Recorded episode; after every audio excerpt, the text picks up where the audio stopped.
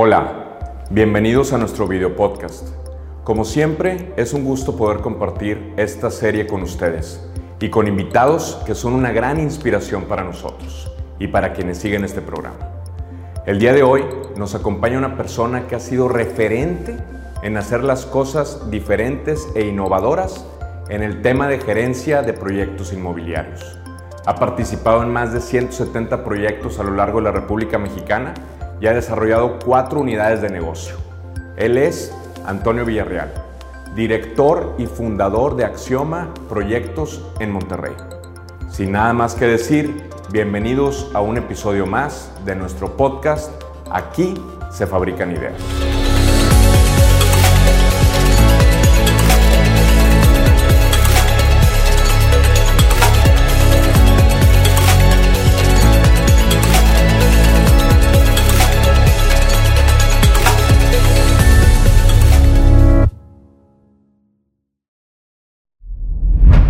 Bienvenidos a su video podcast. Eh, hoy nos acompaña Antonio Villarreal. Eh, un gusto tenerte, Antonio. ¿Cómo estás? Bienvenido. Gracias, gracias y muchas gracias por la, por la invitación y más que encantado de estar aquí contigo. Muchas gracias. Es un honor tenerte aquí con nosotros, aquí en la Casa Indalum.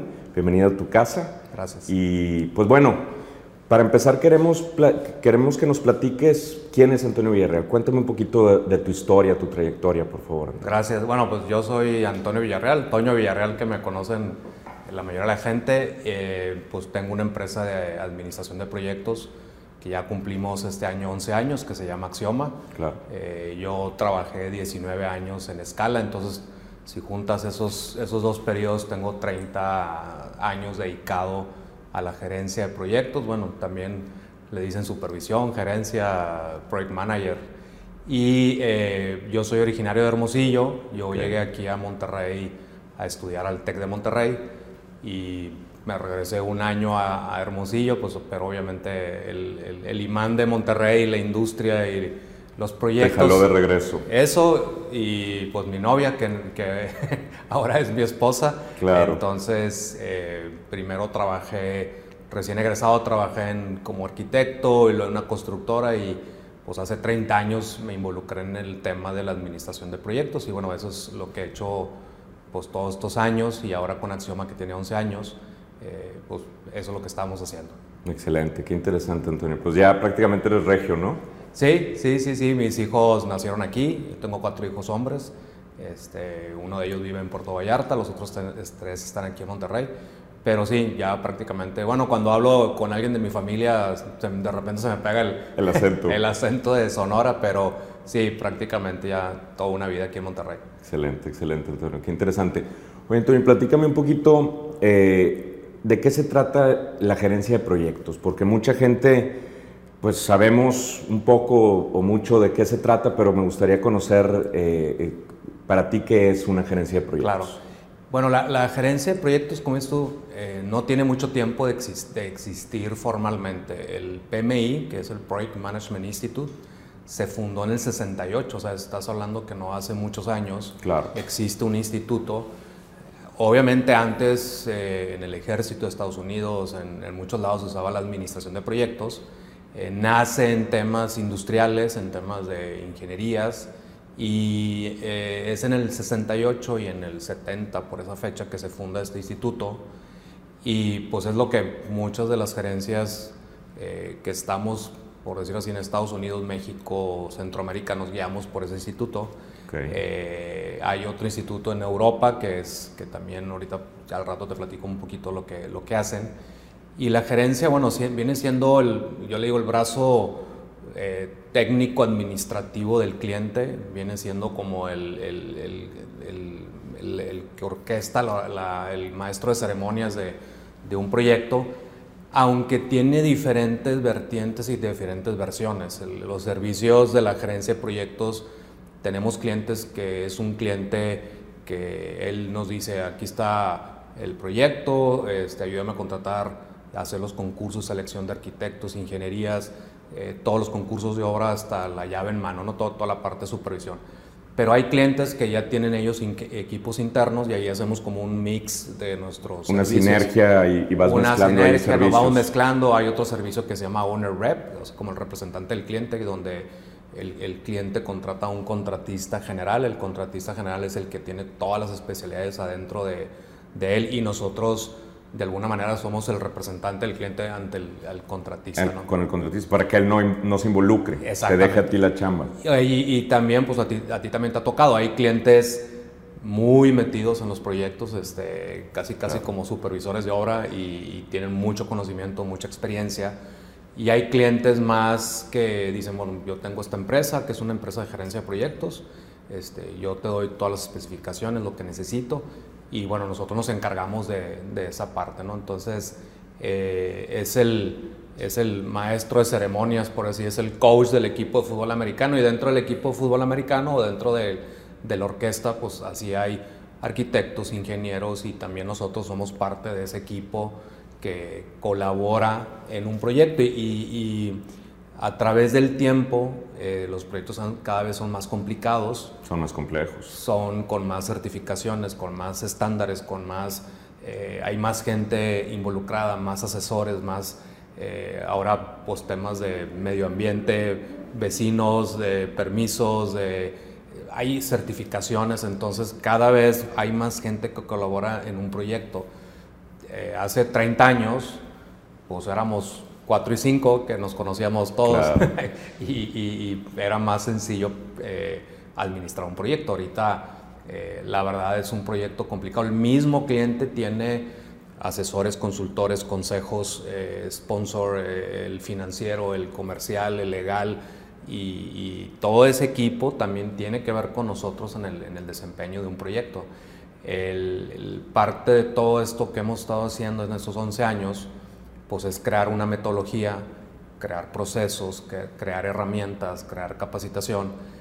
Eh, bueno, primero para que nosotros tengamos ese estándar y yo ya te voy a platicar los, los, los, diferentes negocios que nosotros tenemos y también para capacitar el medio. Nosotros creemos que entre más capacitado esté el medio, los proyectos se hacen mucho mejor. ¿no? Claro, más sencillo. Entre más lo profesionalices, Exactamente. Eh, eh, se, se hace más sencillo, ¿no? Porque al final del día todos esos procesos, todo lo que tú estás buscando, es para simplificar las cosas, ¿no? Y que salgan mejor. Y hablar el mismo idioma. Claro. Este, también pasa, y es bien curioso, y a ti también te debe pasar que te dicen, bueno, ya contraté la gerencia y ahora sí, tú encárgate del proyecto. No, espérame, espérame, espérame. Hay que hacer mucha tarea. Yo le digo a los clientes que, que al inicio en los proyectos, cuando se hacen todas las definiciones, expectativas, planeación, el cliente se debe de involucrar eh, activamente, porque él es el que decide, el que es el que tiene el modelo de negocio, es el que trae la visión del proyecto, es el que trae, este, pues, el, arma todo el proyecto. Normalmente yo creo que el 60-70% de nuestros clientes son desarrolladores. Claro, son los este, inversionistas, los desarrolladores. Los desarrolladores. También tenemos clientes como el TEC de Monterrey o tenemos clientes como Sucarne o como Coppel o como eh, gente o, fondos de inversión como Secades, como Arta Capital, CCLA, etc. Eh, hay unos que son más estandarizados, más profesionalizados en el tema, y otros que son su primer proyecto o, van probando diferentes, el mismo cliente prueba diferentes fórmulas. Este, tenemos un, un, cliente que tiene pues, 45 años siendo desarrollador y en algunos de sus proyectos hace una gerencia interna. ellos este, mismos. Ellos mismos, ellos este, porque así les conviene o porque así la estrategia de la empresa y ellos crean un equipo interno como gerencia de proyectos. Entonces, eso es lo atractivo de, lo, de nuestro servicio, eh, es lo atractivo porque cada proyecto, inclusive con el mismo cliente, tiene una diferente estrategia. Claro, y un diferente objetivo y, gustos y, todo. tiene ubicación, locación, fondos, arquitectos, este, eh, y, es, una, es, una, es una industria muy cambiante, es una industria que cambia todos los días. Este, hay mucha innovación, hay muchas cosas. Hoy en la mañana venía oyendo el radio y decían, pues, el peso más fuerte que nunca. Yo decía, casi nunca lo había oído eso hace muchos años. Y resulta que el peso está muy fuerte. Y, luego, por otro lado, es que, que ahí viene una recesión y la recesión en Estados Unidos y que todo está este ahí la amenaza. Está la amenaza, ¿no? Entonces es muy cambiante y eso afecta directa o indirectamente a los proyectos. Sí, por supuesto. Y ahorita también con lo que pasamos de la pandemia y ah, todo, eso también cambió muchas de las reglas del juego, ¿no? Sí, sí, en, los proyectos cambian mucho y también en las empresas. Algo que, que, a mí me gusta hacer, siempre estar eh, viendo tres, cuatro pasos para adelante. Claro, estar ahí en la vanguardia. Y la verdad yo creo que, que a pesar del tema humano de, de, las muertes, enfermedades y todo eso, por supuesto. Creo que en el tema empresarial, en el caso de nosotros y muchas empresas, nos ayudó a, a hacer cosas bien diferentes. Este, Salirnos un poquito de la caja y de la zona de confort, ¿no? Oye, el, el, el, yo les digo, el Zoom y el Teams y eso tenía pues más de 20 años de existir en la plataforma de, de las computadoras, nomás que nunca lo usábamos. Sí, sí, sí. Este, eran unas empresitas que no eran rentables y de repente fue un No, y, y, y, nos gustaba irnos todos los lunes a viajar a México en un taxi, viajar para tener una junta de una hora y media. Eso ya prácticamente desapareció. O sea, ahora el, el, la manera de trabajar es mucho más efectiva. Eficiente. Este, la gente está buscando cómo... cómo Oye, vamos a hacer una revisión de ingenierías en esta parte, bueno, la podemos hacer remota, bueno, pues a la remota. Oye, si hay que hacerlas presenciales, y, y, yo creo que es como un trabajo híbrido, ¿no? Entonces, la, las crisis siempre traen cosas muy buenas. es, la, es, la, innovación, ¿no? La oportunidad. Sí, sí, correcto. Totalmente. Oye, Antonio, y cuéntanos un poquito acerca de qué proyectos traes ahorita actualmente. ¿Qué, qué nos puedes platicar de, de, eso? De eso, mira, eh, desde que yo empecé la empresa hace 11 años, eh, yo la empecé en tu casa, en un, en un, en, un, cuarto que estaba ahí enfrente de mi casa que, que casi no fue la cochera, porque decían ahí quiere hacerlo como la cochera, pero no fue un cuarto que estaba enfrente. Y yo la empresa hace 11 años la empecé con cuatro personas y okay. empecé con un par de proyectos, ¿no? Y decía yo, nada más voy a tener cinco proyectos porque uno lo voy a tener el lunes, martes, miércoles, jueves y viernes. Entonces, lo que te alcanzaba que la semana. Muy rápido, eh, pues por las relaciones, por la experiencia, por el conocimiento, por lo que tú quieras, nos empiezan a invitar a concursos y, y en menos de dos años ya teníamos proyectos muy emblemáticos como Sacara, eh, primer proyecto Norman Foster en, en, en México, claro. eh, la planta de su carne en Tlahualilo, Durango, la planta más grande de América. De procesamiento de, de carne. procesamiento de carne. Entonces, en una empresa de dos años y medio ya teníamos proyectos grandísimos. Y desde que yo empecé la empresa, yo eh, me puse un objetivo de ser la mejor empresa de México.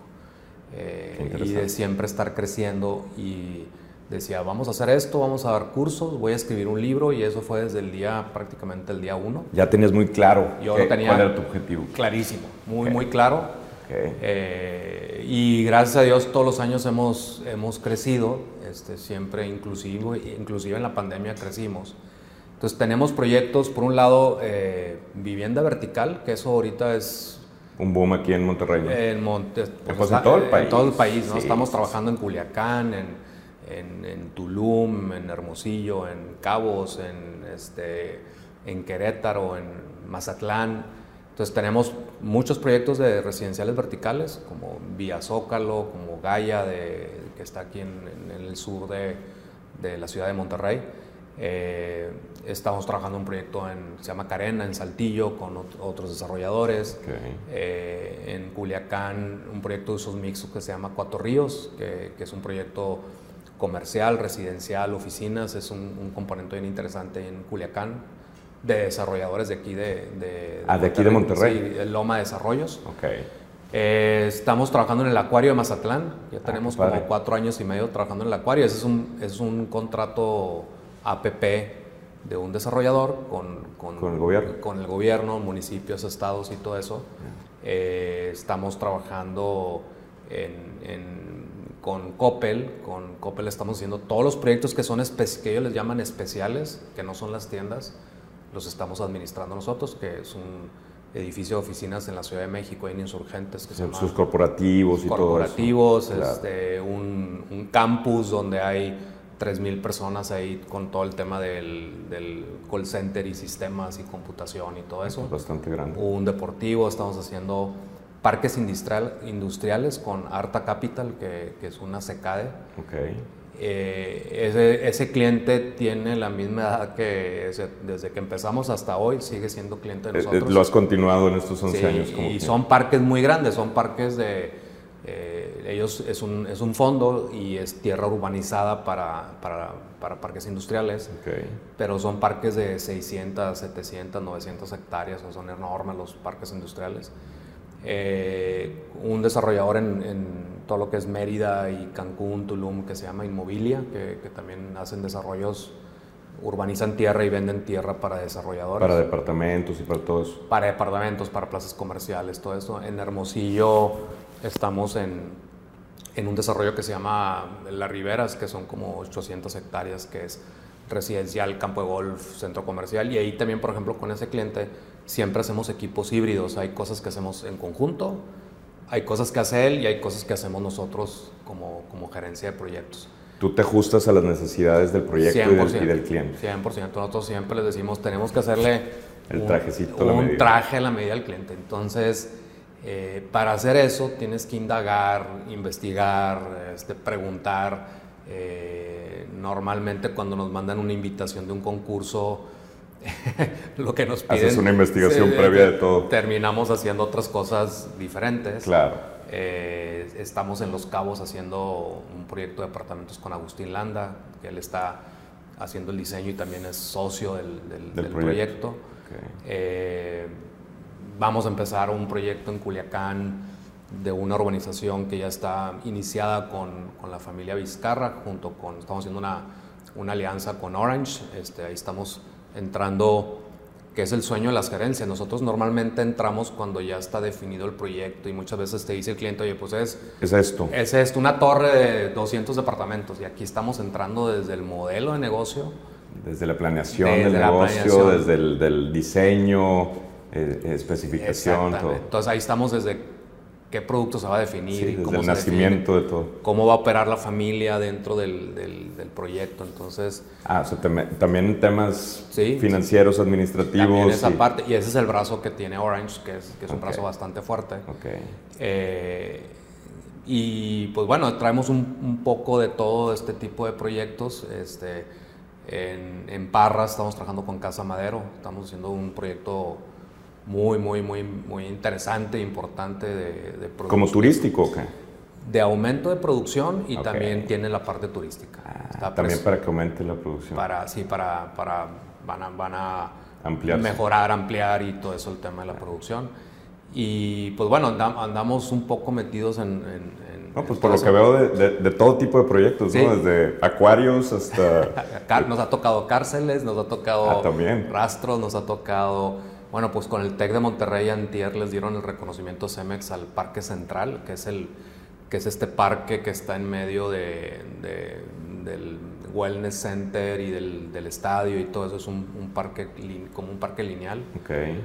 Hicimos el James Turrell, que es el Sky Space que está ahí adentro del, del TEC. Okay. El espacio de reflexión, la rectoría. Entonces siempre nos hemos mantenido muy, muy activos y este... con un crecimiento bien importante sí. porque pues de los cinco proyectos que me decías que querías agarrar no. uno cada día, ahorita tienes uno cada hora, sí, ¿no? Sí, ahorita tenemos 200, casi 230 personas colaboran en, en, wow. en, Axioma, entonces... Qué bueno, felicidades. Pues estamos muy contentos, mucho de la estrategia que nosotros seguimos es clientes con portafolios de proyectos, este, clientes que traerán continuidad, mucho de nuestra claro. venta, mucha de nuestra venta es recompra. Yo creo que a ustedes también les pasa. Sí, por supuesto. Estás buscando un cliente que sea a largo plazo, ¿no? Exacto. Que te esté constantemente invitando a sus proyectos. Seguramente ustedes en la industria automotriz, pues también. Es todo un proceso para entrar, pero una vez que entras en el proceso y das ya servicio. Estás dándole continuidad a los nuevos proyectos de esos, de esos clientes. Esa es parte un poco de nuestra estrategia. Es parte de la filosofía de trabajo tener un, un excelente servicio al cliente que, que como tú sabes, normalmente en nuestra industria eh, no, he, no, hay una cultura de servicio, hay una cultura más de, de, de, golpes, hay una cultura más de, pues acabo que hay otras 10 empresas de, de Si no me acaba aquel y... Pues si no me acaba él, le doy al otro y, y no le pago el fondo de garantía y... Y con y eso ahí, hago esto. Y, y, tengo las fianzas y si no me acabas voy y compro el material con tal proveedor y lo, y lo, instalo. Sí. Eh, nosotros queremos, y, y, yo siempre digo, tenemos que cambiar la cultura de los proyectos, o sea, que tenemos que cambiar, al final del día, el cliente no está arriba y la gerencia está en medio y el proveedor está a un lado. Todos están... Todos estamos en el mismo barco. Es una simbiosis, o sea, tiene que, tiene que haber un ecosistema agradable, Entonces, ¿no? Eh, como dicen, la misma cobija, ¿no? Nomás que cada quien la, la jala. La está estirando. Entonces no podemos, ni el cliente, ni la gerencia, ni el proveedor, ni el arquitecto, ni el ingeniero, ni los consultores, no podemos estar al final del día el resultado del proyecto, si el proyecto sale bien, todo el mundo queda bien. Claro. Y yo le digo a, mis gerentes de proyecto, el éxito de Axioma es el éxito de los proveedores. Exacto. Hay que, hay que, hay que, impulsar que tengan éxito, ¿no? Y, yo tengo, bueno, ahorita mm, haciendo un poquito resumen, pues el, negocio importante es la gerencia, que es, que es el, que, el que tenemos. Tenemos otro negocio que es la parte de capacitación, que se llama Campus, que es, está, desde que empezamos, yo siempre me ha gustado la parte eh, educativa y docente y todo eso. Eh, y me gusta más porque no soy maestro y traemos, lo, lo, que nos hace diferente es que traemos del, del laboratorio viviente, de de la experiencia real. De 30 proyectos que están funcionando ahorita, pues eso lo pasamos automáticamente a la capacitación y es, pues es oro molido. O sea, lo que yo les digo a, los, a las personas, lo que a mí me costó 30 años, a lo mejor a ti te va a costar 5, 6, 7 años. Te estoy dando mi experiencia, lo, que, lo, que, le he regado, lo que no, mis errores, mis éxitos. Y ahí tenemos cursos presenciales, tenemos un taller presencial, tenemos cursos en línea. Gracias a la pandemia los, los hicimos en, línea, totalmente. Y pues esos continúan, ¿no? Que esos continúan. tenemos una certificación de 80 horas, está en una plataforma, en un LMS, que es un Learning Management System. Es una certificación que tiene más de 100 horas de videos, tiene más de, tienes que hacer tareas, este, tiene micro, es un micro aprendizaje donde tú vas pasando con el, video, la teoría, un trabajo, un examen, eh, un blog donde tienes que colaborar. ese es un proyecto que, que los, pues desde que lo empezamos lo hemos impulsado mucho. Y bueno, y hace un mes y medio ya publiqué mi libro. Tu libro, platícanos un poquito del libro, enséñanoslo a ver. Bueno, este, este libro es un libro este, que, que se llama Y si fuera tu proyecto. Y, es, y este, este título, pues lo podemos usar para todo. Y, y si fuera tu empresa, o y, si fuera, y si fueras tú el instalador, y si fuera, si, si fueras tú el cliente, tú querías. Y si fueras tú el de recursos humanos, ¿qué harías? Y, Ponte en su zapato. Y yo le digo a mis hijos, y si fuera tu hermana, ¿qué harías? Claro. Oye, que no sé qué. Y si fuera tu mamá, y si fuera esto, y si, si tú fueras el maestro, si tú sí. Entonces, este libro lo que tiene, pues yo creo que tiene mucho de la esencia de como yo pienso. O sea, es, una, es un libro que es, pues que si tú lo agarras de canto, tiene colores. Okay. Y está separado como en cinco colores, y estos colores contestan a, la, pues a nuestro, nuestros procesos. Entonces, todo lo que es verde está en planeación, todo lo que es a naranja es construcción, entonces si tú quieres irte nada más a construcción, pues te vas a todo lo que es naranja. Ah, a un apartado en específico. Y si quieres nada más, oye, quiero aprender a cerrar proyectos, pues te vas a la parte de postconstrucción.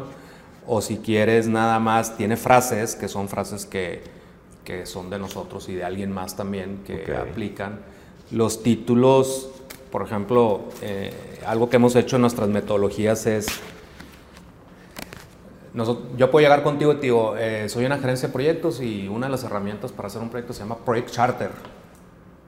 Y pues el cliente... ¿Y eso cómo se come? Y eso cómo se come. Pero si yo te digo es el acta de nacimiento del proyecto, te dices, ah, pues un acta de nacimiento tiene dónde nació, quién es el papá, quién es la mamá, el tipo de sangre. Entonces, bueno, hay que hacer un acta de nacimiento del proyecto. Okay. ¿Qué es el proyecto? ¿Cómo se llama? Entonces, todas las fotos que tiene el libro son fotos de nosotros. Nosotros prohibimos tener fotos de stock. Okay. Eh, vienen copias de mis libretas, que también mucha gente me conoce por... Por tus apuntes. Por mis apuntes y mis libretas y, todo ese tema. Qué interesante. Eh, y, por ejemplo, esta portada, que pues está como brillosa la cara, eh, algo, que, algo que hacemos y mucho en nuestra manera de ser es nos gusta mucho, mucho que, queden bien las cosas. O sea, que, estén bien hechas, que estén, que, las veas, yo les digo, y que se las quieran robar. que tengan una calidad visual y de que, que alguien aquí la que me voltee y alguien de la cámara diga, me voy a robar el libro porque está de, está muy padre. Está de poca madre, ¿no? Entonces me, lo, me, lo, voy a llevar. Y, y, por ejemplo, la portada la diseñó uno de mis hijos. Ah, mira. Y también algo que nuestra día con día nuestra manera de trabajar y en cualquier empresa y cualquier emprendimiento, eh, pues la familia juega un rol importantísimo. Claro, fundamental. Este, fundamental en todos los sentidos, ¿no? Para bien o para mal o como sea, pero eh, algo del crecimiento que hemos tenido nosotros es pues desarrollar a la, a la gente, ¿no? Entonces, eh, esta, esta unidad de negocio que se llama Campus, Eh, en tres semanas vamos a Guatemala a dar un curso. Acabamos de dar un curso presencial aquí en, en Monterrey de 50 personas. Hemos capacitado al TEC de Monterrey. Hemos capacitado a PPG Comex. Eh, toda, toda su mitología de proyectos. Nosotros pusimos nuestras herramientas con las de ellos. Y por ahí, ahí anda una que dice metodología de proyectos PPG, Power by Axioma. Okay. Entonces, eso pues nos gusta mucho. Claro, claro, ya estás aportando también Estamos aportando un granito. Y la tercera unidad de negocio que tenemos ahorita, eh, hace dos años, bueno, hace tres años, eh, dijo, y mucha gente me decía, ¿y por qué no desarrollas? ¿Y por qué no desarrollas? Tú conoces todo, ¿y por qué no desarrollas? Tienes 30 años aquí, ¿por qué no desarrollas? ¿Y por qué no desarrollas? Decía, no, pues quiero que las dos empresas que tengo funcionen bien, tengan estándares y todo eso. Y hace dos años empezamos la aventura de desarrollar en Puerto Vallarta, en un proyecto, pues ahora sí que es el proyecto más chiquito que traemos como gerencia. Por supuesto, pero, pero, pues, el más grande. Es, el, más, es el más grande en responsabilidad y todo esto. Entonces empezamos a hacer desarrollo inmobiliario. Eh, seguiremos haciendo proyectos de este tipo de 30, 40 departamentos en, en, en Vallarta, especialmente en Vallarta porque es, es, parte de nuestro plan de vida carrera que, que, tenemos de estar un poco más de tiempo allá y, y, la verdad que tenemos siete proyectos de gerencia en Vallarta. Ah, también, también tienes mucho trabajo del otro ahí. Con, con, eso. Y lo más interesante es que eh, ahora sí estoy en los zapatos del cliente. Ya ahora sí eres... Ahora sí los traigo rotos, raspados y el calcetín se me está rompiendo en el talón porque ahora sí estamos entendiendo muchas cosas. Yo les digo, yo en el desarrollo inmobiliario soy de, estoy en primaria. Yo, yo estoy empezando. No, es que tú tienes toda la experiencia. No, yo estoy empezando. Entonces, pues como me gusta, ya estamos haciendo los procesos de desarrollo, estamos haciendo toda una metodología. Para también hacer una metodología para el, para, el desarrollador. para el desarrollador. Y, y, la verdad ha sido bien, bien interesante. Esto nos, nos ha ayudado, por ejemplo, todos nuestros líderes de proyecto, que son siete líderes de proyecto, como directores de proyecto. Okay. Todos están tomando diplomado de bienes raíces. Ya pasaron por, ya, ok, ya sabes lo de gerencia. Ahora vente. Ahora súbete a aprender el desarrollo inmobiliario, porque tus clientes son desarrolladores. Claro, para que hables el mismo idioma y conozcas qué es lo que buscan y qué es lo que quieren. Eh, tú le puedes preguntar a, bueno, y seguramente le preguntas a cualquier gerencia como nosotros, que somos arquitectos, ingenieros y venimos de la construcción, y le dices, a ver, ¿cuál es la TIR? ¿O cuál es el EBITDA? ¿O cuál es el ROI? ¿Y cuál es el múltiplo? Mm. Y te decir, no, no, espérame. Esos son de los financieros. Sí, sí, yo no veo Yo sé de construir, yo, sé acá de y, y ese es un, un error grande que, que cometemos. O cuál es la definición del producto? ¿Cuál es una venta simulada?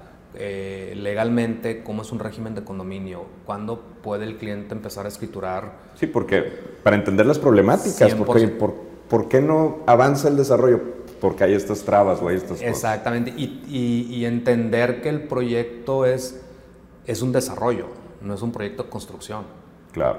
Y aunque a nosotros nos toca estar en la parte de construcción. Operativa y estar viendo la pared que se esté haciendo. Pero tienes que estar tocando arriba porque nos ha tocado muchas veces que de repente falta flujo en el proyecto y tú lo primero que dices, bueno, pues ¿y dónde está el dinero? Y el cliente no paga y resulta que el cliente no ha hecho el fideicomiso o tiene una bronca en, el crédito puente o tiene parado ahorita algo por un tema de un permiso. o, algo legal o algo... O, no ha levantado el capital semilla o este, las preventas no se le dieron como lo tendría que hacer.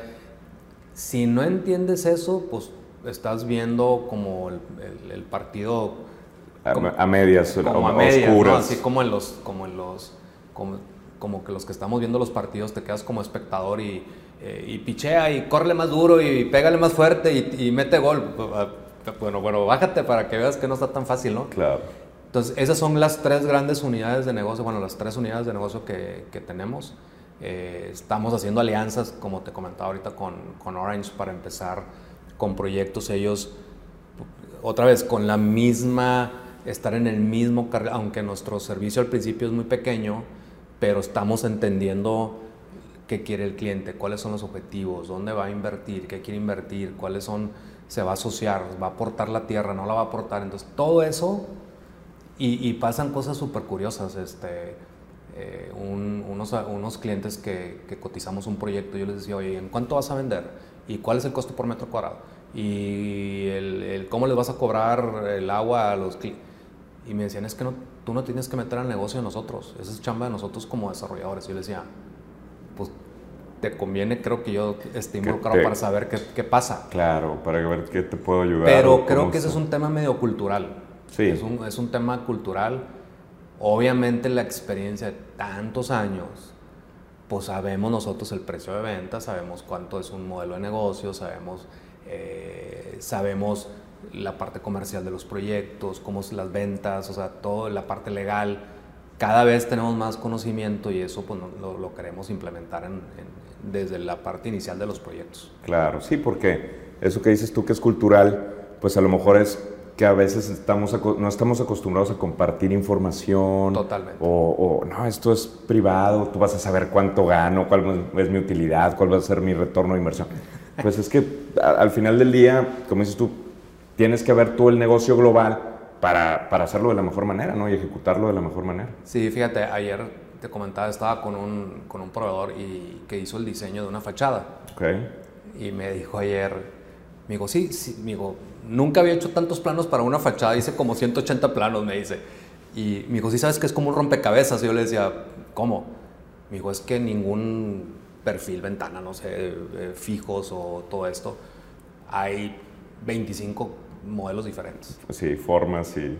Y me dijo, pues yo los puedo fabricar, pero la instalación, súbelos, ponlos, bájalos, eh, supervísalos, colócalos y todo. Entonces, si no te traes esos, esa, ese conocimiento al, al, primer día y ves al proveedor como, bueno, yo te paso un diseño, te mando un RFP, tú cotiza y hay un sobre cerrado y después te digo quién ganó, estás perdiendo mucho. O sea, sí, porque no te estás involucrando, no estás conociendo el, el, proyecto, la ingeniería. Sí, y, todo lo que involucra. tenemos que tener mucho más comunicación con los proveedores y con las ingenierías y, con y, y decirles, oye, esta es la problemática, o sea, estoy haciendo esto. Y, y al final del día, fíjate que, que yo tengo una, una, manera de pensar, el, el, las personas contratan personas. Claro. O sea, sí infraestructura, sí experiencia. Máquinas, sí, todo. Todo eso sí. Pero el que te está dando mejor servicio, el que está involucrado, el que se está preguntando, el que... El que le interesa. El, que... le interesa, este, por ahí eh, don Alberto Lagarza de Villa decía que dice cuando nos tocó participar con él, que la mejor ingeniería de valor es del contratista que se quiere ganar el concurso. Claro. Entonces, si tú no compartes la información, si tú dices, bueno, es el cliente, soy la gerencia y acá tengo los proveedores y, y tú no te vayas con el cliente porque yo soy el... El mero mero. Ese estilo se quedó obsoleto. Claro. Bueno, es muy actual, pero está totalmente obsoleto. Sí, no es una, no es una forma correcta de, de, hacer las cosas. Porque muchas veces, como dices tú, el que está involucrado va a querer hacer más eficiente los procesos, va a querer tener ahorros más significativos, porque muchas veces, ahorita que platicabas del aluminio para las fachadas y todo eso, de repente a nosotros nos toca que es que quiero la fachada así. Oye, es que hay que desarrollar 50 dados. Mira, yo aquí tengo unos dados que son prácticamente iguales y te va a dar esto te vas a ahorrar acá, va a ser más sencillo la ejecución, la entrega, el armado. Entonces, el involucrarte en eso pues, te, da la oportunidad de hacerlo más eficiente, de hacerlo en menor tiempo, no gastar en, herramientales innecesarios, etc. Entonces, nosotros también nos topamos mucho con eso. Tratamos de, darle una solución que sea eficiente, que sea adecuada a su proyecto y que sea eh, eh, sostenible, que, que, podamos hacerla en el, en, el, tiempo de la ejecución que ellos quieren, ¿no? porque muchas veces también todo esto pues está eh, en el tiempo. Correcto. O sea, digo, pues tú, tú, tú, sabes, ¿no? a ti te dicen en esta fecha te, tienes que entregar, se tiene que cerrar. Y para cumplir esos tiempos, pues tienes que simplificarlo y tienes que hacerlo de, de una manera eficiente, ¿no? Sí, y, pero si, si, tú no, si ustedes no saben o si nosotros no sabemos, y yo siempre, le digo a los proveedores, o sea, los expertos son ustedes. O sea, yo no soy constructor, nosotros no somos, eh, no, diseñamos, ni ponemos, ni fabricamos este, fachadas de aluminio. O sea, el, experto, el del día con día, el que, el que está ahí metido son ustedes. Entonces, eh, yo creo que una de las prácticas que tienen que cambiar es el, el, como es normalmente, es el, el, cliente normalmente contrata el estudio de mercado, normalmente. Hace sus corridas financieras, contrata un arquitecto, le empieza a hacer como algunas... diseñito. algunos diseños, etcétera. Hace sus corridas, que, que yo siempre les digo, les apuesto que ninguna corrida le salió en rojo. Todas son negras y. Todas son muy bonitas. Y como rosas y hasta huelen así como hasta bonito, ¿no? En papel todo se ve Y luego te dicen, bueno, ya tengo un proyecto, voy a hacer este proyecto de esta nave o esta plaza comercial y traigo tanto por metro cuadrado. Y, entonces ya llegan, ya llegan con nosotros en un tema de decir, oye, pues. No jala. No, jala o sí jala y sí va a jalar. Y, y vamos como para. Le dije, tú le dijiste al estudio de mercado cuál es el precio que tienes, el precio de venta. Oye, le dijiste al arquitecto, a las ingenierías, ¿cuál es el costo por metro cuadrado? Nunca se lo dicen. Lo quieres muy bonito, pero lo vas a vender. Nunca se lo dicen. O sea, tú le pregúntale a un arquitecto.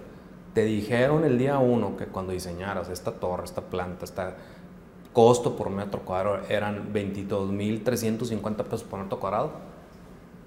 Y luego, ¿Diseñaste algo que cuesta 50? Y luego yo te voy a hablar de donde soy egresado, pues la materia de costos es una de las treinta y tantas materias que tomas. Y no nos enseñan a diseñar con un presupuesto. Y, yo les digo, y, somos, cuando trabajamos con los arquitectos, pues no somos los más queridos porque lo... Les pues, vas tumbando pues todo hay que voltear y bajar. Entonces, ¿qué, ¿qué, pasa con el arquitecto? No, pues las gerencias lo único que hacen es recortar, recortar, quitar y nada más están enfocadas al tema del costo. Y yo les digo, pues es que este es un negocio, este no, o sea, no estamos diseñando para que se vea bonita la ciudad. a mí no me ha dicho alguien que quiere salir en la revista de obras en la página de adelante. Claro. Y tenemos muy buena relación con los arquitectos. Con, y de repente se enojan y quitaron y no me avisaron. Y, yo creo que también ahí el, el, ego. Sí, juega. El ego de todo el mundo, de nosotros, de, de todos los que están ahí pues juega algo muy importante. Sí, el prestigio y... Eh, sí, sí, Tío, yo, he escuchado hasta, te voy a quitar la firma de los planos y vas a quitarle el nombre de mi proyecto y acá. Si le quitas esto y le quitas aquello, sí. ya no lo firmo yo. Ya no lo firmo, entonces, este, yo creo que hay mucho aprendizaje, pero yo creo que todo esto pues, en un trabajo colaborativo, en la inteligencia colectiva, de decir, a ver, este es el, este es el tema quiero sacar departamentos en tal parte, con ese es el precio de, venta o esta es la competencia, quiero hacer esto, a ver arquitecto, a ver gerencia, a ver eh, proveedor. Proveedores. Súmale y réstale y ponle. Hace como seis meses me habló un, amigo de, que, está en Houston, que se fue a desarrollar a Houston. ¿De aquí? De aquí. Y se quedó allá, tiene 15 años viviendo allá y hace departamentos. Okay. Obviamente todo es muy estandarizado Sí, allá es mucho más, simplificado, más sencillo. se está llevando las estructuras metálicas, porque también hacen naves, de Torreón a Houston y les sale más barato que se las fabriquen en Torreón, entonces anda buscando puertas, ventanas, este, muebles. de aquí llevárselo para allá. Llevárselo para allá. Eh, y sabes qué me decía, me decía, bueno, cuando nosotros armamos el presupuesto, rentamos un salón de un hotel y citamos a todos los proveedores y a todos los compradores y nos sentamos dos días a armar el presupuesto en conjunto. Fíjate. Esto, oye, eso no tiene ciencia. es algo muy sencillo, es comunicar, es comunicar. Yo me quiero imaginar que llega el proveedor, para no decir quién, A, B y C, ¿y quién va a ir? ¿Y quién va a estar? ¿Y a quién vas a invitar? Entonces, ¿por qué a mí no? Yo no quiero abrir las cartas porque yo traigo aquí una carta que... Sí, yo tengo un precio especial. sí, es una carta especial. Y pasan cosas bien chistosas, tío. Me, me da yo conozco mucha gente, muchos proveedores, muchos amigos. Este, esta semana me habló un arquitecto, ay, no puede ser posible que esto, y que lo atendimos muy rápido. Le dije al cliente, oye, hay que, hay que juntarnos con el arquitecto, está pasando. El de las fachadas ahí este, en Ocampo, oye, que no sé qué, a ver, vente, vamos a sentarnos en, dos horas, o sea, y me dijo, oye, qué rápido. Le dije, pues, si hay que hacer esto, lo hacemos a lo que tengamos que hacer. Yo creo que tenemos que cambiar nuestro estilo de trabajar en la construcción. Deberíamos ser una empresa armadora, ensambladora, este, otro tipo de industria, porque la, la industria en la que estamos eh, creo que no, y, eso es lo que más me, me, gusta, que hay mucho por mejorar. Claro. Eso hay mucho por mejorar. Entonces, esta filosofía de trabajo es algo que nosotros hemos tratado de hacer en, en Axioma. Eh, te habla un proveedor, atiéndelo. Hay un concurso, es más, hemos querido hacer cosas un poquito más, más oye, haz el concurso abierto, dale los resultados a los proveedores. Para darles un poquito de retroalimentación, para que sepan dónde están parados. No pasa nada. O sea, el, el, costo, yo le digo, el costo del, del blog es el costo del blog. la diferencia está en el indirecto, en la mano de obra, en cosas de ese tipo, este, pero ¿por qué no lo compartes? ¿Por qué no hacemos una, una, un, grupo de gente que dice, oye, ¿cómo mejoramos las, los perfiles en fachadas? Esto, oye, pues cuando lo vayan a diseñar, pues mira, hay tres modelos, pues vete por este modelo y que sea un poco más sencillo, más, más estandarizado. Exacto. Que, que al final del día, si, si, y fíjate, también eso siempre lo dice la gente. Si a un desarrollador le, le va mal o a un proyecto le va mal, el gremio también le va mal porque, Todos sufrimos. Porque, porque la gente empieza a decir, oye, no entregaron, o pasó esto, o este desarrollador, entonces ya la gente tiene como un miedo. Si a alguien en aluminio o a alguien en la gerencia le va mal, el gremio, no, es que todas las gerencias son una pesadilla. Y ahí me dicen, he tenido muy mala experiencia con las gerencias. Y yo lo primero que les digo, oye, tienes toda la razón. No lo hemos ganado pulso. Claro. Unos más, unos menos, unos regulares, pero... Ese es el sentir, esa es la realidad. Tienes toda la razón o es que sí, yo he tenido mala experiencia con esto, o eh, las, fachadas y que la fabricación y que la entrega y que si esto y que si... Que tuve esta experiencia mala, que se metió el agua, que esto... Y luego siempre hay como una línea fina, ¿no? Es que necesita la ventana un soporte para no sé qué el perfil, ¿no? Pues... ¿Dónde está? ¿Con el constructor o está con el de las ventanas? ¿Quién me lo va a poner? ¿Quién me lo ¿Dónde, va a poner? ¿Dónde está? Sí. Pero si, si hacemos eso en las etapas de planeación, si hacemos talleres, si hacemos algo un poquito más colaborativo, creo que eso podría ayudar mucho a la industria. Sí, totalmente. Y que se involucren todos los procesos, porque también, no, a mí nada más me toca poner la fachada, por eso, pero tengo que estar en comunicación con el que está construyendo para ver qué tipo de losa, qué tipo de muros. Es que de repente lo cambiaron a Hebel, pues sí, pero yo me iba a meter en el muro, ahora ya no me puedo meter, o sea, como que esa interacción, ¿no? Entre todas las partes involucradas en el proyecto. Sí, y, usted, y ustedes tienen un un trabajo importantísimo porque es la, es la hermeticidad del, del, Es la piel del, del, del, es el edificio. Entonces, como dices tú, en, pues en unos tengo paneles, yo tengo las losas, las losas seguramente siempre tienen desviaciones y siempre tienen... Detalles. las losas es un proceso humano. Claro. O sea... Totalmente artesanal. Por más rayo láser que le pongas, beam eh, simbra metálica, que traigas al mejor colador de donde sea, pues tiene que ver la temperatura, la altura, el clima, la lluvia, el calor, el, el, tipo de concreto, la piedra, el agregado, la mano de obra que está acomodando y poniendo. Y... Entonces, Sí, dependes de, de, muchos grados de error de una u otra manera. Yo, creo que algo que nos ha funcionado, entre más rápido tengas contratados a todos los proveedores, aunque entren dentro de 6, 7 meses, es mucho mejor.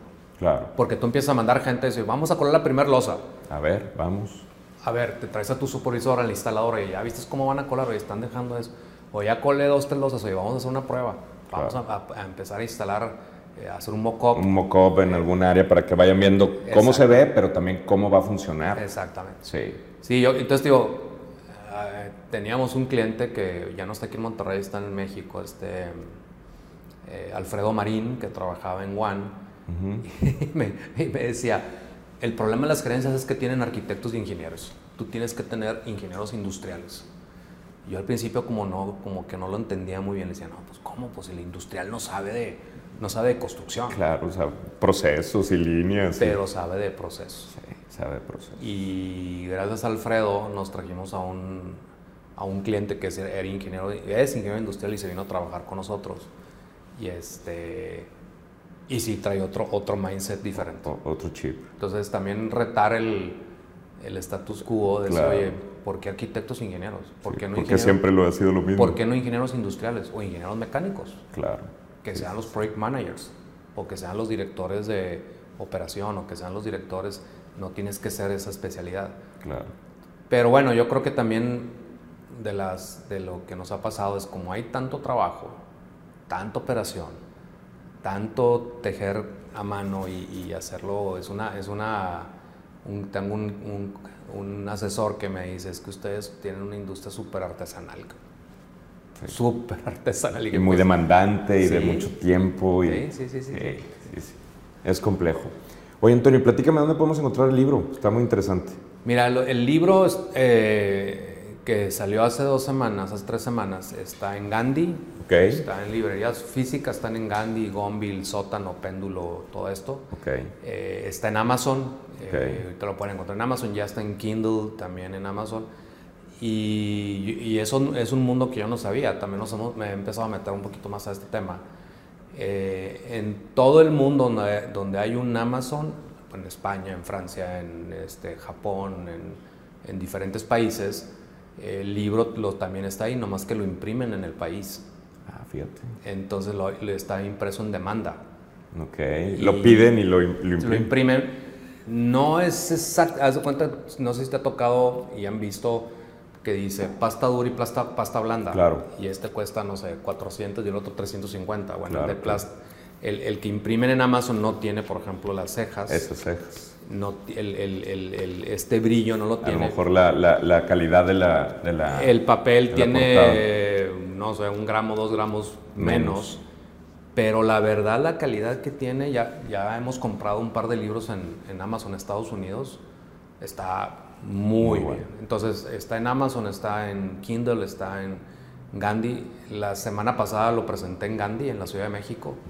Este, muy padre, muy, muy interesante.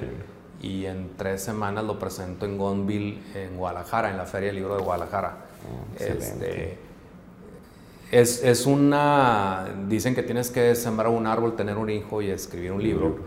Y yo le digo, de los tres, incluyendo los hijos, este es el que más me ha costado más trabajo. El, más, el más eh, demandante este libro, fíjate, nosotros lo que hicimos fue, bueno, yo contraté una persona que me ayuda en la parte editorial y contraté unos diseñadores editorialistas también. Eh, este libro tiene 311 páginas. La primera, la primer, el primer DOMI que hicimos nos salió de 600. O sea, el doble del libro. Tuviste que condensar. por tanto contenido que información. tenemos. Es que fíjate, si tú te pones a pensar, ustedes y nosotros generamos mucho contenido. Claro. Si, si documentas cada proyecto, cada historia, cada problemática, cada problema, cada concurso no ganado, cada reparación que tuvimos que hacer, eh, tienes documentación. Yo creo que tienes como cinco libros por proyecto. Entonces aquí el reto fue toda esta documentación, tratarla eh, el libro también tiene unas secciones bien interesantes que son historias.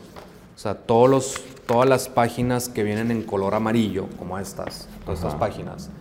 Esta es una historia real de, un, proyecto. real escrita por la persona que está en el proyecto, no por Toño. Ah, o sea, narrando un poquito su experiencia. Aquí la escribió, por ejemplo, dice el gerente de proyecto César. Dice, nos comparte la siguiente experiencia. Dice, por, por un error administrativo en mi proyecto actual se presentó una situación con una empresa contratista. O sea, te dice, tuvo una bronca. Sí, sí, ahí está, muy puntual. Entonces hay como unas 15, 18 historias adentro del libro. Y es algo que, que cuando tú platicas las historias, pues haz de cuenta ¿Aprendes? que estás sentado tu abuelo en la mecedora con todos los nietos abajo y, y todas las historias de esta generación la tercera, cuarta generación está pasando a los, y están los, los hijos o los nietos. Absorbiendo todo. Absorbiendo. Ah, el abuelo hacía esto. Bueno, pues un poquito va encaminado a eso. Entonces el libro lo puedes encontrar, lo pueden encontrar ahí y, eh, ya lo estamos ahorita em, empezando. Ya vamos por la imprimimos mil libros. Okay. Nos quedan 200. Hemos tenido impresionante. La verdad es que muy contento con este proyecto. Bueno, que muchas felicidades. Está Vamos por la segunda, la segunda edición, Y, y, la idea es eh, traducirlo al inglés, que también esté en, en inglés. Okay. Y ya estamos pensando poco a poco en, en, lo que sigue para adelante, porque hay muchas cosas que podemos, que podemos compartir. Y, y la idea de compartir es que el medio eh, sea mejor Claro, es para mejorar, para ayudar a que sea mejor. Que ayudar, que veas cosas que, que nos pasaron a nosotros, que vean... Eh, que, ya no te pasen a ti. Que, o que te pasen de una manera diferente. Claro.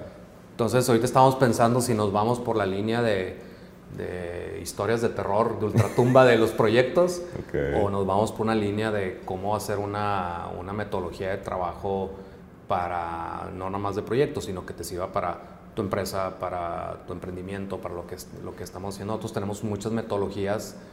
Eh, en Axioma tenemos, en la parte de talento humano, tenemos entrevistas con una metodología que se llama Top Grading, tenemos la metodología Ninebox, tenemos eh, el onboarding especial para la gente, tenemos muchas plataformas, me encantan las plataformas, este, los sistemas, las, todo ese tema. Eh, los planes de vida y carrera, el plan de sucesión, tenemos... Eh, ah, bueno, estoy trabajando en un proyecto ahorita que, le, que se llama, no es el título, pero se llama Franquicia Axioma.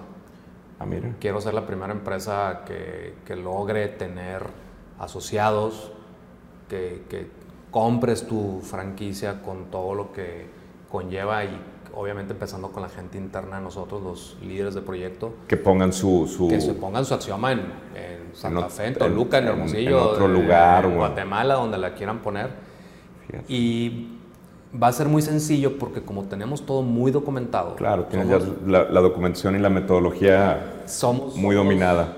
Somos alguien que nos gusta contratar a una persona que trabaja en Starbucks para convertir la empresa. Le dije, yo quiero que en un año la empresa este, sea color verde, ¿verdad? que no la quiero amarilla, la quiero color verde que si yo voy a cualquier proyecto el café del proyecto sepa igual, que el aroma, que la música, que todo sea exactamente igual. Estandarizado totalmente. Todo estandarizado, entonces estamos trabajando en ese proyecto, llevamos ya un, un tiempo, este, lo estamos eh, retomando para, para, implementarlo.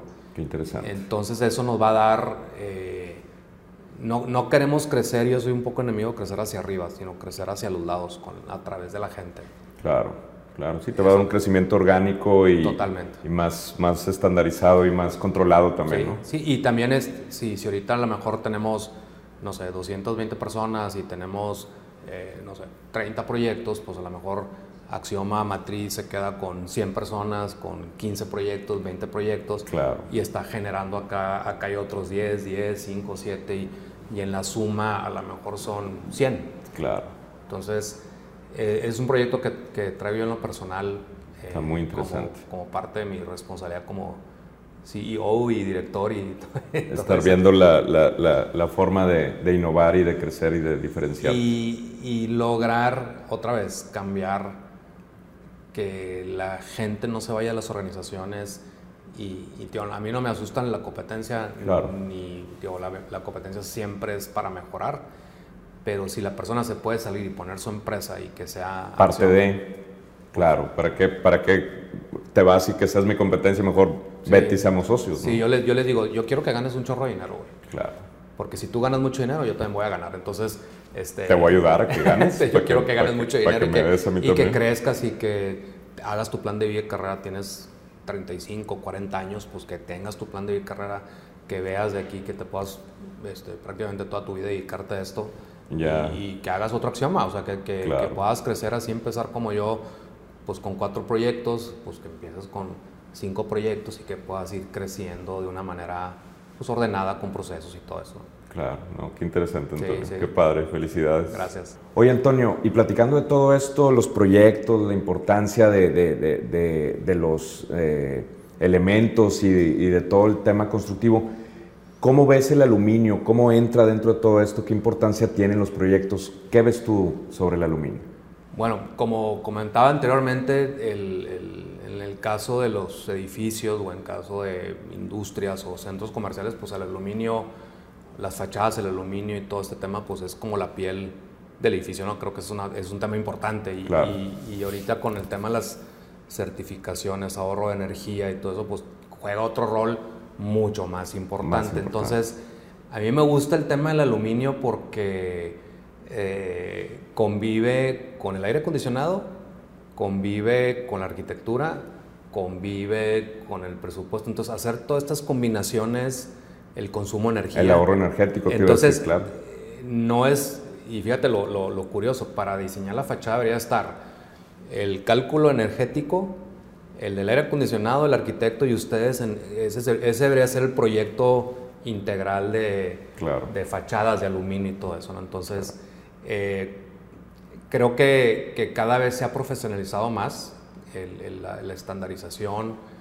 Creo que nos falta también entender y nosotros como gerencias de proyectos saber todos los productos, todo el tipo de, de, cristales, todo el tipo de, de, low E, de, doble y que si es de aluminio y que si es de PVC y que y cuánto pesa y si no pesa y todo ese tema creo que, que nos falta. Sí hay proveedores y fabricantes que se han dedicado a capacitar al medio, creo que eso también es, es bastante es importante. Es, importante. Claro. Eh, yo les digo cuando van empresas que me dijo, te dejo un catálogo de mis productos, le dije, no, mejor dame un curso. Sí, llévame a ver cómo hacen las Entonces yo creo que lo que están haciendo ustedes y, de dejar este contenido en, en, las redes, en YouTube y todo esto, eh, y, y, que también tienen ustedes a ver cómo es una ventana, cómo se fabrica una ventana, cómo cómo diseñas una, una ventana y qué beneficios puede traer. Y, siempre, en, pues hoy acaba de salir un, reportaje en Europa, no sé qué, con Italia, que están pagando eh, por aislar todas las fachadas de muchos edificios para ahorrarse energía. Eh, y yo creo que el tema de la energía va a ser un tema fundamental, crítico y ustedes juegan un papel importantísimo. O sea, yo creo que, uno de los más, igual que el, si la fachada es de block, Hebel o prefabricada o novideza, más el, la fachada de aluminio y cristal, pues juega, juega un rol importantísimo. Yo creo que, que, ustedes deben de ser de las empresas que más temprano llegan a los proyectos con estas ingenierías. Claro. Eh, buscar optimizaciones que también muchas veces pasa de que que alguien diseña algo y luego alguien lo, cotiza y te dice es que no es el perfil ideal y luego no sabes si te está diseñando algo que va a fabricar o que está el perfil. Como que también ha habido, como las gerencias de proyectos, ahí ha habido diferentes prácticas y, nos ha tocado clientes que te dicen es que la otra gerencia me dice que sí logra 18 mil pesos por metro cuadrado. Y es que me dijeron que sí lo pueden hacer. Y yo le dije, pues, pues, pues qué bueno que te lo pueden hacer, pero yo creo que el rol de ustedes y la función es muy importante, yo creo que es trascendente. Eh, por ahí un, buen amigo de, que trabajaba en, desarrollos Delta decía, la, toda la, fachada juega un rol importante, porque si hay cualquier problema en la fachada, humedades, eh, no cierra, este, ruido, viento, polvo. etcétera, pues eso lo vas a vivir muchos años y puedes tener muchos problemas, ¿no? El tema de, del cálculo de las fachadas en edificios que ahora cada vez son más altos, más y, altos y complicados. este, Pues yo creo que no hay, no hay un, un, edificio que no tengas que hacer una prueba del túnel del viento, etcétera. Por normatividad. Sí, sí, para, para, calcular bien la inercia y que el, aluminio aguante las cargas de vientos y todo Correcto. eso. Esa y también eh, esta especialidad de, de fachadas tiene mucha coordinación en la obra porque es un elemento muy, o sea, que tienes que tener mucho cuidado en instalarlo y que no estés colando la losa y que se te vaya a manchar. Que, que, le vaya a caer concreto. Que, ha habido muchas historias de ese tipo por, por, querer adelantar. Eh, que es una fachada que vas a poner y luego falta que llegue el de la tabla roca, el del yeso, el del piso y todo y te van a manchar el, el que hay que cuidarla, hay que... El cancel, que este, pues hay que, hay que probar que esté bien balanceada para que funcionen bien las ventanas y todo eso. Claro. Y, yo creo que la, tendencia va muy dirigida al tema del, ahorro de energía. Sí, este, totalmente. Y, la capacidad de producción de las empresas también, eso nos ha pasado que...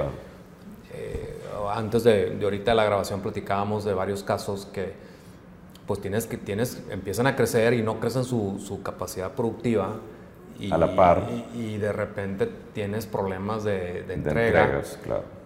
si no cierras un otro otro punto importante si no cierras una fachada pues tenemos abierto el, el, el, piso, ¿no? tienes abierto el espacio para que eh, llueva, viento, eh, peligro, también de temas de seguridad. Claro, por supuesto. no, puede entrar la carpintería porque se va a mojar o se va a humedecer. Yo creo que entre de, las, de las cinco especialidades, estructura, cimentación, estructura, eléctrico, hidrosanitario, aire acondicionado y fachadas, creo que son como las, las cinco grandes especialidades, sobre todo, por ejemplo, en edificios eh, verticales, ¿no? en, la, en la parte comercial pues también hay de repente que si lo, el cliente deja el cancel o no deja el cancel, o que si dejamos o no lo dejamos, pero también ese tema es, es, muy... Y en la parte institucional, por ejemplo, que hemos trabajado en proyectos institucionales, pues lo que vas a ver siempre es la fachada. Claro. O sea, la, la, todos los días,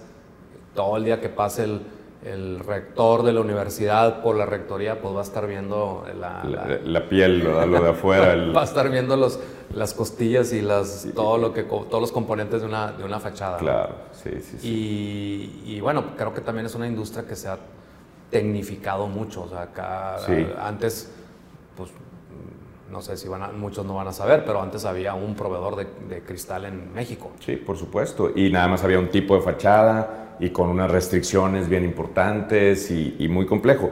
Y ahorita ha habido mucha innovación y mucho, mucho crecimiento en el tema de los productos que podemos desarrollar con el tema de las fachadas. Antes, pues nada más era la fachada integral y, mecánica o química, y ahorita ya hay unitizadas, ya hay otro tipo de cosas que también han simplificado la forma de instalar. Correcto. Entonces, ahorita ya se arman como rompecabezas y los vas poniendo mucho más sencillo desde adentro del edificio, ya no tienes que hacer andamiajes gigantescos para ir subiendo los, los vidrios y pegarlos ahí. Ha habido muchas mejoras y nosotros hemos apostado mucho también a esa innovación y esas mejoras de productos. Y como dices también, Antonio, le estamos apostando mucho a profesionalizar también a nuestros clientes, a los instaladores, haciendo cursos, talleres, eh, certificándolos incluso y acompañándolos en todo el proceso, porque es importante que el aluminio tenga la mejor calidad y esté fabricado de la mejor manera, pero también que sea usado de la mejor manera. Fíjate, ahorita, es más, te lo voy a poner aquí y, eh, como un reto. Sí. Imagínate que, que, en un proyecto hagamos un taller, y voy a decir a lo mejor así, de, de, dos horas de administración de proyectos, de dos horas de fachada, de dos horas, y hacer cinco talleres de estas cinco especialidades, y toda la gente que estamos en eso, estemos, a ver, gerencia, escucha pues el taller de estructura, y va a estar el de aluminio y el de eléctrico y todo escuchando el taller de cómo lo voy a hacer, cuáles eh, los procesos, cuál va a ser la normatividad.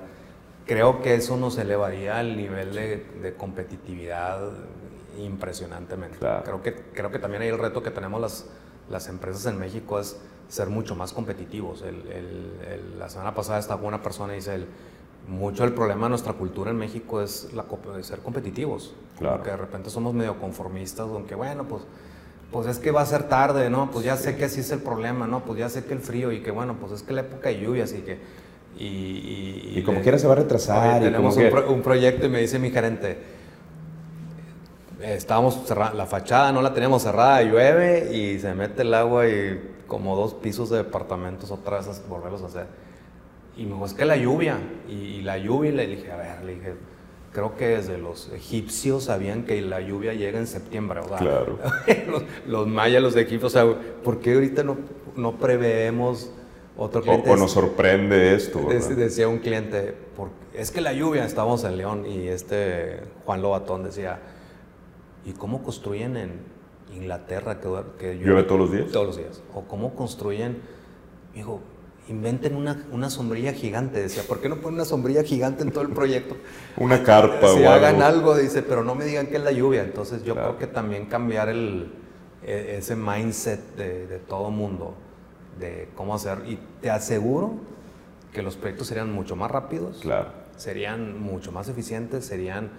Todo el mundo ganaría porque todo el mundo termina antes, este, el cliente... Y más rápido, mejor. Y, Exactamente. claro, sí, no, no Sería algo muy interesante y nosotros puestísimos. ¿eh? hacerlo porque, porque no sabe, yo les digo, hay que...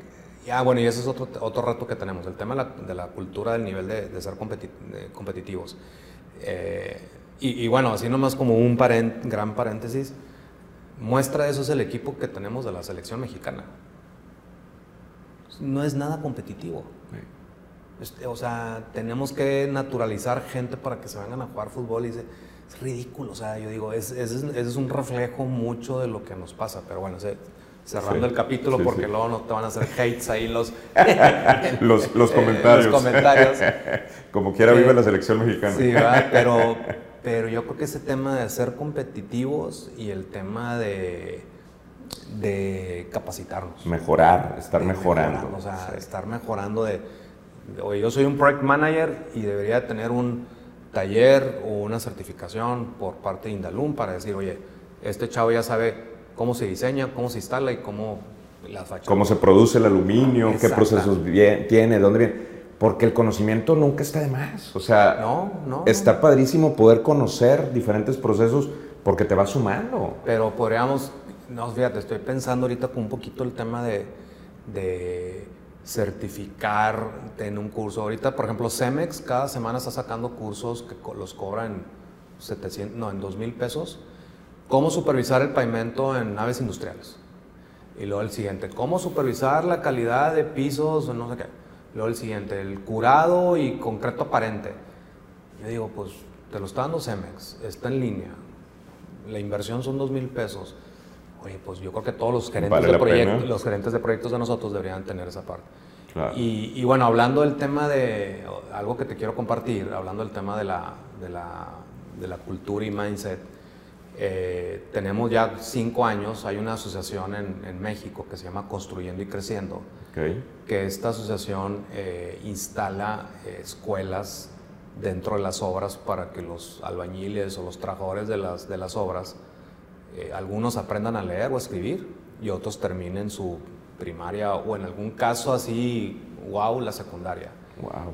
Y yo he estado patrocinando, nosotros hemos estado patrocinando estas escuelas y ahorita en el proyecto de Vallarta montamos un, salón que mide 5 por 4 este, después te voy a compartir fotos. Qué este, interesante. y, durante, durante la, la duración del proyecto. Sí, entonces nosotros patrocinamos y pagamos una mensualidad para que, y ellos ponen a la maestra y el, el, contenido, las computadoras. Pero estoy muy motivado porque hay, hoy ayer me mandaron fotos, hay 20 personas de la obra con chalecos sentadas viendo una pantalla en una clase de matemáticas. Mejorando, aprendiendo. Entonces eso yo digo, wow, o sea, si pudiéramos así como poner esos granitos este, y, y a lo mejor que un albañil o alguien, un eléctrico, termine siendo un superintendente o termine siendo un supervisor tuyo, mío, pues creo que eso sería algo que, que, como dice David Noel, este, eso es nuestra hipoteca social que hay que pagar, ¿no? Sí. Y, bueno, ahí traigo traemos muchos proyectos en el tema del, del, desarrollo y capacitación. Claro. Para hacer las cosas mejor y para, para que todo el mundo, toda la, la, industria mejore. No, eso está bien interesante, Antonio. Cuenta con nosotros. Digo, nos interesa bastante y con mucho gusto. Excelente. Son cosas que pues como dices tú, que tienes que darle algo también a la sociedad, ¿no? Y, ayudar a ellos y, a todos nos ayudamos a nosotros Totalmente. O sea, es, parte de y, todos estamos interconectados de alguna manera. Sí, nosotros decimos que cuando uno enseña, dos aprenden. Exactamente. Este, tú sigues aprendiendo siempre. Siempre. Sí. No, muy bien. Pues Antonio, te agradezco muchísimo eh, que nos hayas acompañado, una plática interesantísima, hay unos temas increíbles. Felicidades otra vez por tu libro. Gracias. Este, lo vamos a leer muy pronto y, pues encantado de haberte tenido con nosotros aquí en la Casa de Indalum. Gracias por la, a, la empresa Indalum, por la invitación, gracias a ti por, por esta plática y espero que no sea la, la, única plática y que sean muchas más y, y después pues, te invitaremos a, a, Axioma para que nos interesa estar siempre pues, a la vanguardia de lo que está pasando en en proyectos, en los productos y, pues qué bueno, qué padre la iniciativa que tienen. Gracias, este, gracias. Está muy interesante la composición de los videos técnicos, de pláticas de paneles solares, de proveedores de, aluminio y cristal, gerencias, entonces creo que eso pues enriquece mucho el, contenido a la, gente que estamos en esta industria. No, no, al contrario, muchas gracias por, por, ayudarnos en este esfuerzo y, y sin duda vamos a poder seguir haciendo muchas cosas juntos. Gracias. Muchas gracias. Y pues bueno, muchas gracias a ustedes por acompañarnos y nos vemos en el siguiente video podcast.